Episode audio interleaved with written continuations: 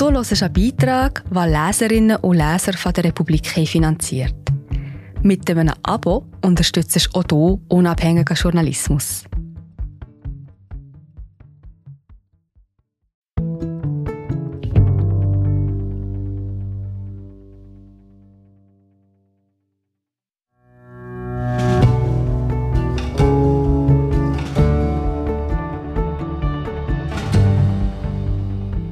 Emanzipation oder LGBTQIA-Plus-Rechte, Albanien holt bei der Gleichstellung auf. Doch noch immer dominieren Männer das gesellschaftliche Leben. Junge Aktivistinnen wollen das ändern. Letzter Teil der Serie Der feministische Balkan. Tirana, Albanien. Von Adelina Gaschi, Margherita Meyer, gelesen von Cristina Capodifoglia. Der Mann fährt auf seinem Fahrrad langsam die Straße hoch und runter.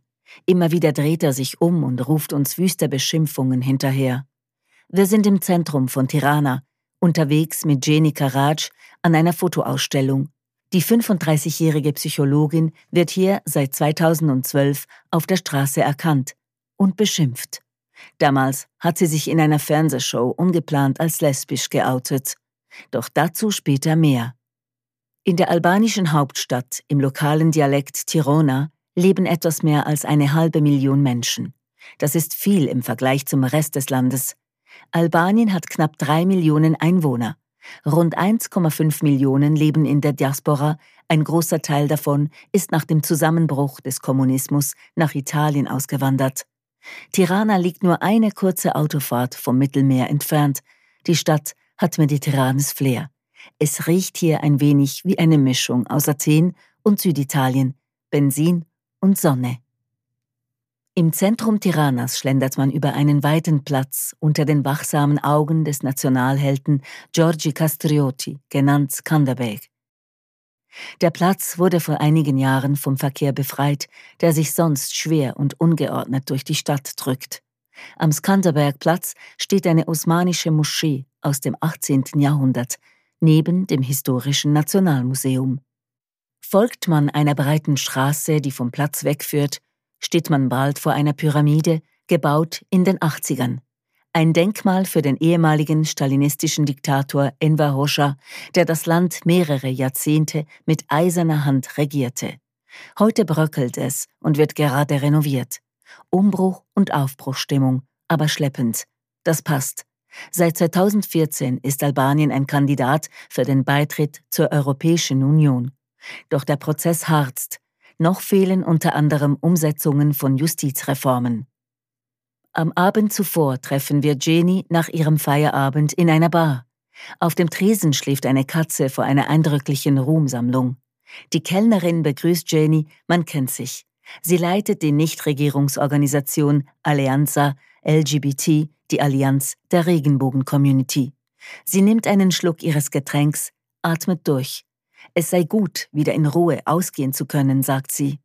Die vergangenen Wochen waren anstrengend für die Aktivistin. Vor kurzem wollte ein lesbisches Paar seine Zwillinge im Zivilregister eintragen lassen, als eine Art Stiefkindadoption. Doch das ist rechtlich noch nicht möglich. Jenny wurde als Vertreterin ihrer Organisation zur Debatte in eine Talkshow eingeladen. Ich erklärte, dass in anderen Ländern manchmal Elternteil 1 und 2 eingetragen würden, geschlechtsneutral, erzählt Jenny. Mir ist es egal, wie das dann genannt wird, das muss der Gesetzgeber entscheiden. Ich weiß, dass es in Albanien solche Familien gibt, aber rechtlich haben sie keine Anerkennung.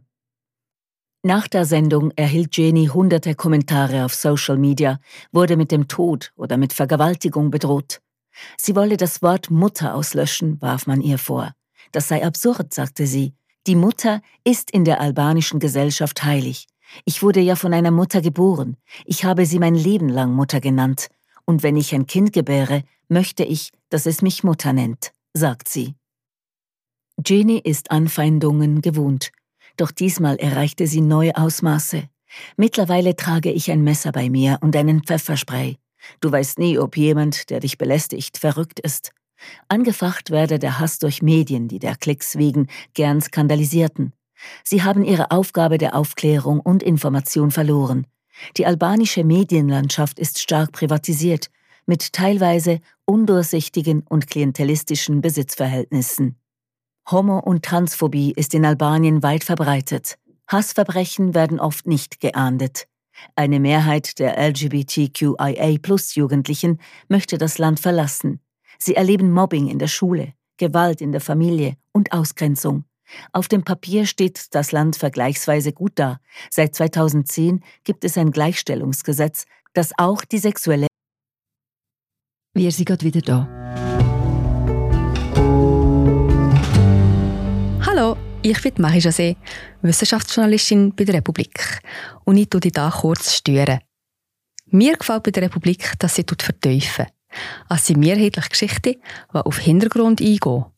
Für das Lesen oder Hören, beim Joggen, beim Kochen oder wie man noch einen langen Tag vor dem Computer einfach möchte die Augen zutun. Wir sind werbefrei und nur von unseren Leserinnen und Lesern finanziert. Unter republik.ch slash hallo kannst du auch hier ein Abo lösen. So, und das war es auch schon mit der Störung.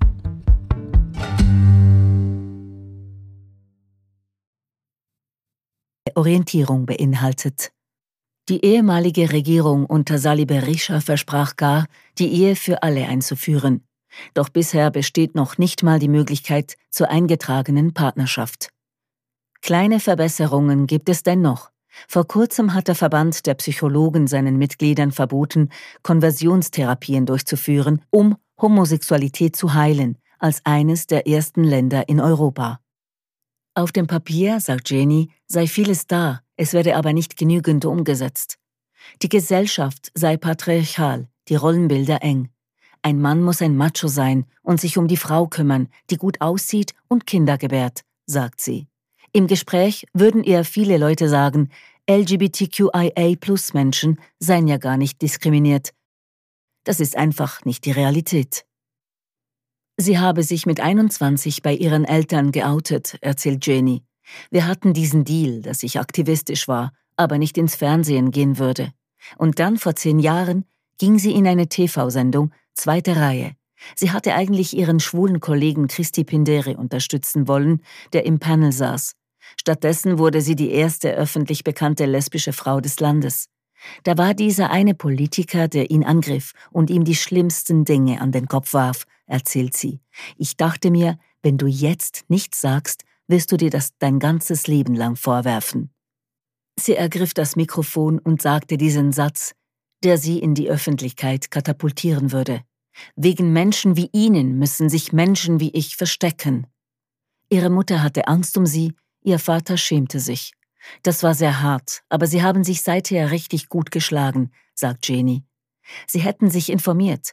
Meine Mutter hat mich erst ratlos gefragt, was soll ich tun, wenn die Leute schlecht über dich reden? Ich sagte ihr, du kannst ihnen einfach sagen, dass du auf mich und meine Arbeit stolz bist. Und das tun sie nun. Immer wieder wird unser Gespräch in der Bar unterbrochen, weil andere Gäste uns ein Hallo zurufen. Jenny nickt herzlich zurück.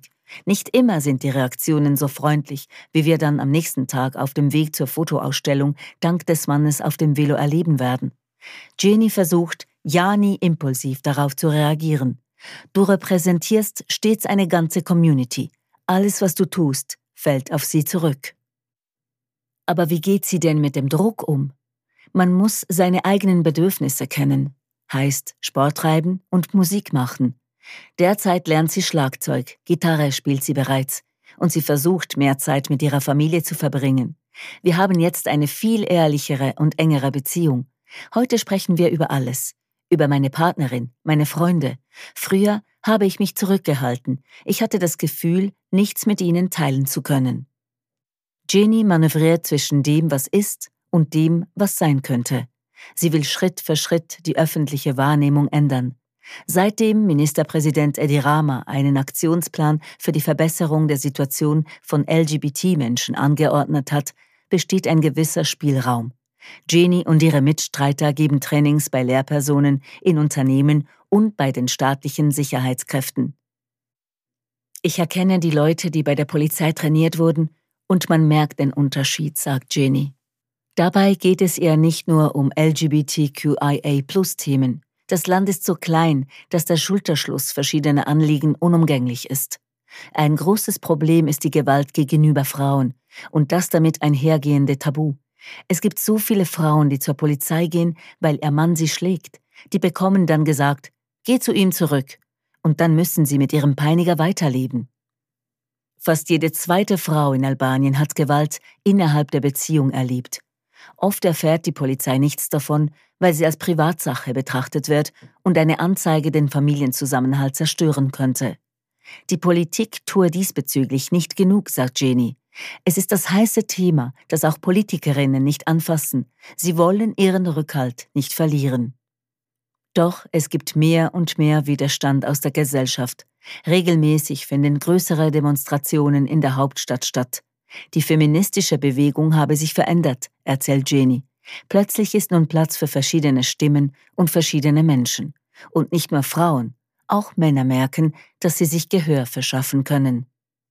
In den vergangenen Jahren gab es in Albanien viele Proteste, sei es gegen Polizeigewalt, gegen die Regierung von Edi Rama, der Korruption und Verbindungen zur Drogenmafia vorgeworfen werden. Bereits 1990, nach dem Tod von Diktator Hoxha, waren es Studierende, die mit Demonstrationen den Fall des Regimes eingeläutet hatten.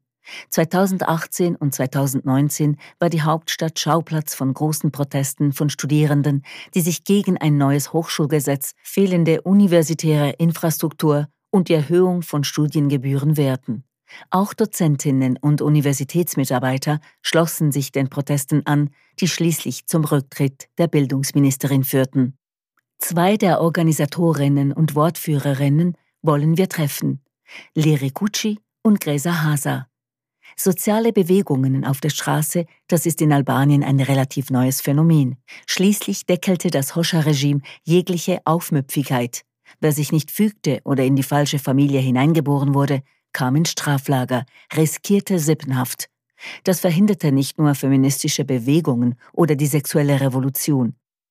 Es gab einfach keinen Boden für irgendeine soziale Bewegung, sagte Grisa. Während Europa sich bewegte in den 60ern mit den 68ern, passierte hier nichts. Liri fügt hinzu, unter der Diktatur geschah keine Emanzipation. In Kosovo zum Beispiel sind sie uns voraus. Sie haben viel früher mit der Frauenbewegung begonnen, auch wenn sie Probleme hatten. Albanien war lange Zeit abgeschottet. Nach dem Fall des Regimes stürzte das Land erst in ein Machtvakuum, dann in Anarchie und Bürgerkrieg. Ein riesiges betrügerisches System ließ einen Großteil der Bevölkerung ihr bisschen Erspartes verlieren.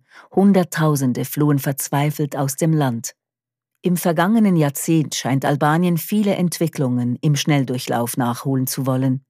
LGBTQIA-Plus-Rechte, Frauenemanzipation, zivilgesellschaftliche Errungenschaften wie die Gründung von Gewerkschaften.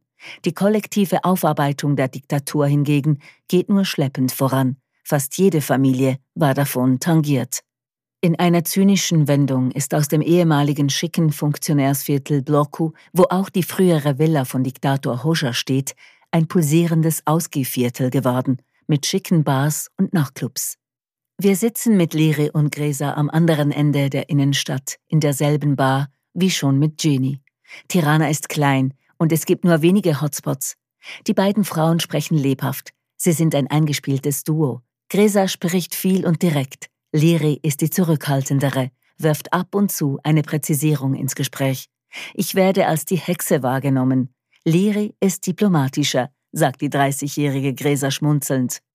Aber unter uns bin ich die Strenge, wenn es um Termine und dergleichen geht, betont die 27-jährige Liri. Sie ergänzen sich gut.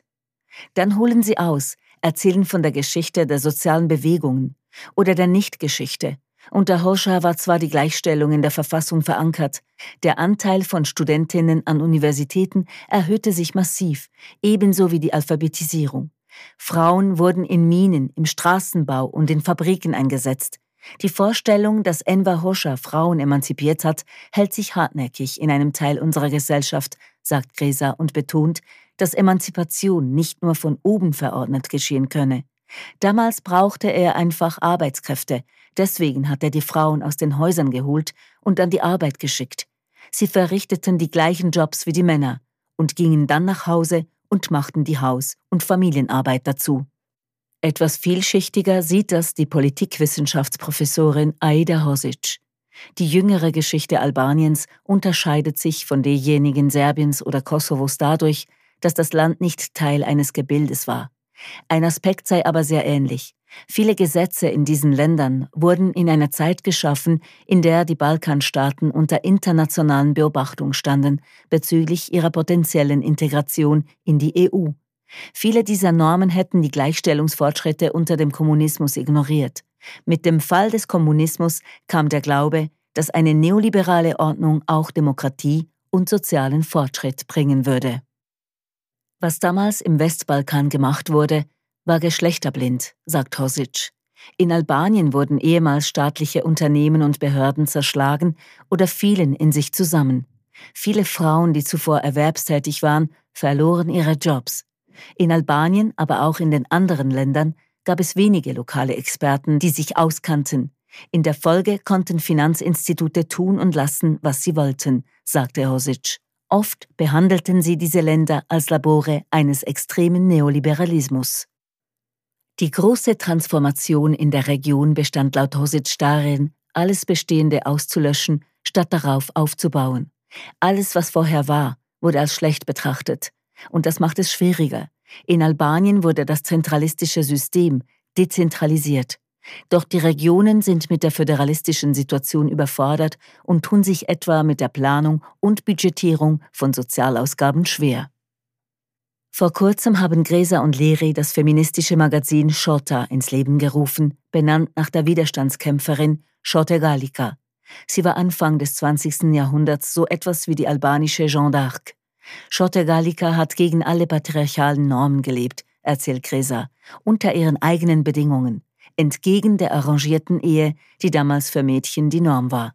Zur Hochzeit trug sie Männerkleidung, auf Fotografien sieht man sie mit dem Gewehr in der Hand. Ihr Markenzeichen, das lange Haar, zu einem Zopf geflochten. Dieser Zopf ist heute das Logo des Magazins. Frauen haben so viel zur Geschichte dieses Landes beigetragen. Sie waren Intellektuelle, Kämpferinnen, unsichtbare Arbeiterinnen, sagt Gresa. Selbst im antifaschistischen Kampf waren junge Frauen aktiv. Im heutigen Albanien würde Schotter zwar wohl nicht mehr mit dem Gewehr in der Hand kämpfen, sagt Gresa, sondern mit dem Megafon, Büchern, Bleistiften und Worten. Der Name des Magazins soll etwas aus dem albanischen Kontext heraus repräsentieren. Klar machen, dass der Feminismus nicht von außen importiert ist. Stell dir vor, wir hätten es Bitch Magazine oder sowas genannt, sagt Gresa lachend. Viele Mädchen würden das vor den Kopf stoßen. Neben dem Magazin haben Lehre und Gresa ein feministisches Gemeinschaftszentrum aufgebaut. Seit gut einem halben Jahr ist es in Betrieb. Für sie ist der fehlende öffentliche Raum für Frauen im Alltag spürbar. Wie in vielen Ländern ist auch in Albanien die Situation in der größten Stadt nicht mit dem Rest des Landes vergleichbar. Wenn du nach Elbasan oder Skodra gehst, siehst du fast nur Männer auf der Straße oder in den Bars, erzählt Kresa. Sie verhalten sich so, als würde ihnen der öffentliche Raum gehören. Und er gehört ihnen ja auch. Und so haben sie ein altes Haus bezogen, sie haben Gelder für die Miete aufgetrieben und richteten es neu ein. Es ist ein Treffpunkt mit einer Bibliothek und genug Platz für Veranstaltungen. Auch hier ist der Name überlegt gewählt. Stepia Publike, öffentliches Haus. So hießen früher die Bordelle. Liri hat sich in ihrer Masterarbeit mit der historischen Entwicklung von Sexarbeit auseinandergesetzt. 1912 gelang die Unabhängigkeit vom Osmanischen Reich.